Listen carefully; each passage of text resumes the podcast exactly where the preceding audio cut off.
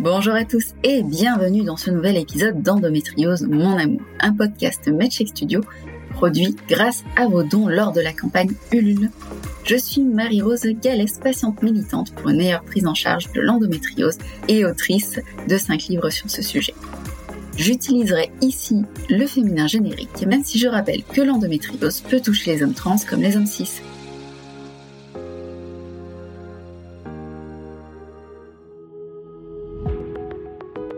Le 6 octobre avait lieu la journée des aidants. J'ai donc décidé de leur consacrer l'épisode de ce mois-ci. Les aidants étant ses proches qui nous aident au quotidien dans nos difficultés rencontrées par la maladie.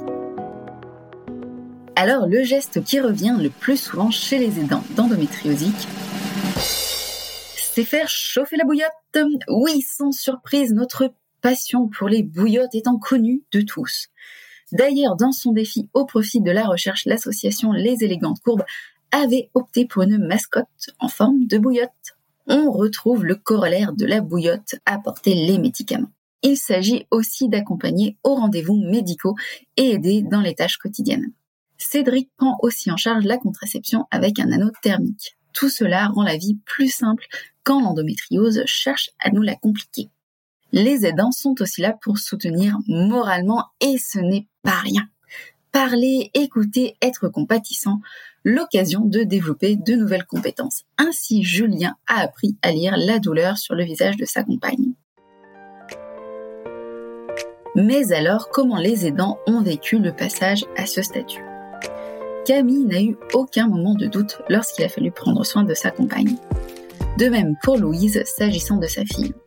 Même si cela été une évidence pour Cédric qui avait été sensibilisé à la maladie par son cercle d'amis, il a traversé quelques phases difficiles d'adaptation aux symptômes et aux effets secondaires des traitements, tout comme sa compagne.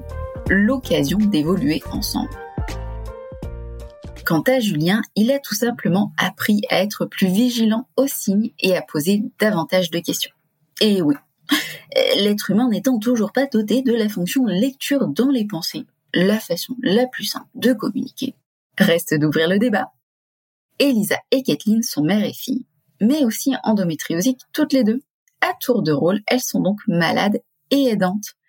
Si cela facilite la compréhension en tant que mère, il a été difficile pour Elisa de voir sa fille passer par les mêmes souffrances qu'elle. Au fil du temps, nos aidants se sont-ils habitués à cette vie? Comme à son habitude, l'endométriose a le don de faire des apparitions surprises. Inutile de dire qu'il faut savoir être flexible de l'agenda car pendant les crises, c'est l'endométriose qui est en charge de la programmation. Quant à l'impact sur le moral, ce qui revient, c'est le sentiment d'impuissance. Je voudrais pouvoir prendre à ma charge une partie au moins de sa douleur, me confiait Julien.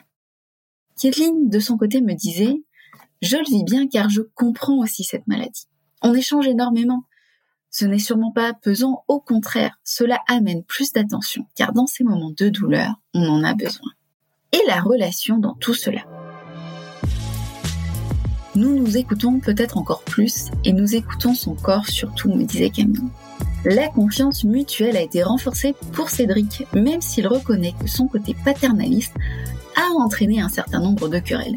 Mais il apprend à mieux la soutenir. Pour citer la série The Good Place, l'important est de savoir si les gens essayent d'être meilleurs aujourd'hui qu'ils ne l'étaient hier. Souvenez-vous de Kathleen qui est à la fois malade et aidante. Elle me disait, nous échangeons plus sur le sujet.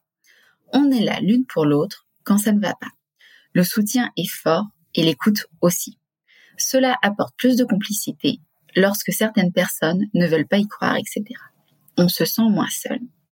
La maladie a permis à Louise de resserrer les rangs. On se rend compte du degré de souffrance de notre fille. On est là avec elle, dans son combat. On ne lâche rien. Vivre la maladie, c'est une chose, en parler en est une autre. Si certains ont du mal à évoquer le sujet, d'autres en parlent plus librement. Camille essaye d'être à l'écoute et de comprendre, même s'il est difficile de se mettre à sa place.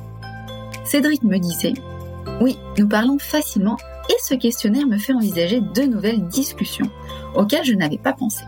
De même pour Julien qui ajoute Cela me fait prendre conscience que je pourrais sans doute être plus vigilant et apprendre à communiquer sur mon ressenti de la même manière que j'encourage ma compagne à formuler les choses, niveau de douleur sur une échelle de 1 à 10, lien entre douleur et repas, douleur pendant les rapports.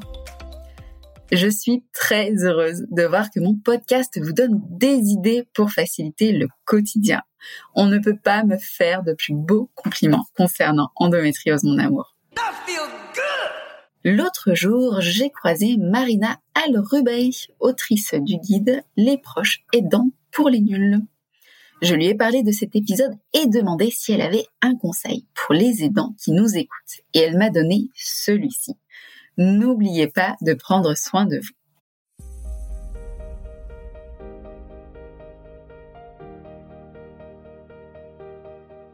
Parmi les témoignages, il y a deux camps. Entre ceux qui se réservent du temps, notamment pour faire du sport, et ceux qui ne le font pas. Sans entrer dans un cours d'anthropologie du genre, il me semble important de relever que les aidants prenant du temps pour eux sont généralement des hommes, et ceux n'en prenant pas des femmes. D'ailleurs, l'un d'eux m'a dit ne pas comprendre le sens de cette question et oui, bien sûr qu'il prend du temps pour lui. Il faut dire que c'est une question d'éducation, car les femmes sont très tôt incitées à prendre soin des membres de la famille. Ainsi, les statistiques révèlent que ce sont elles qui appellent le SAMU pour toute la famille, mais qu'elles n'ont pas le réflexe le jour où elles font un AVC. Alors, mesdames, et là c'est la militante qui parle, ne vous oubliez pas, pour aider les autres, il faut soi-même aller bien. Pensez aux consignes dans un avion. On commence par mettre son masque à oxygène et ensuite on aide les autres. Parole de militante, c'est grâce à cette méthode que je peux répondre à autant de sollicitations. Voilà, c'est fini pour aujourd'hui. N'hésitez pas à partager cet épisode aux aidants qui vous entourent afin de faire connaître au plus grand nombre ce podcast. Je vous invite à vous abonner sur les plateformes d'écoute et à mettre des étoiles, des notes ainsi que des avis sur Apple Podcast et Spotify. On se retrouve le mois prochain pour un nouvel épisode. N'hésitez pas à me suivre sur les réseaux sociaux sous le pseudo Super Girl pour ne pas manquer sa sortie. Prenez soin de votre santé.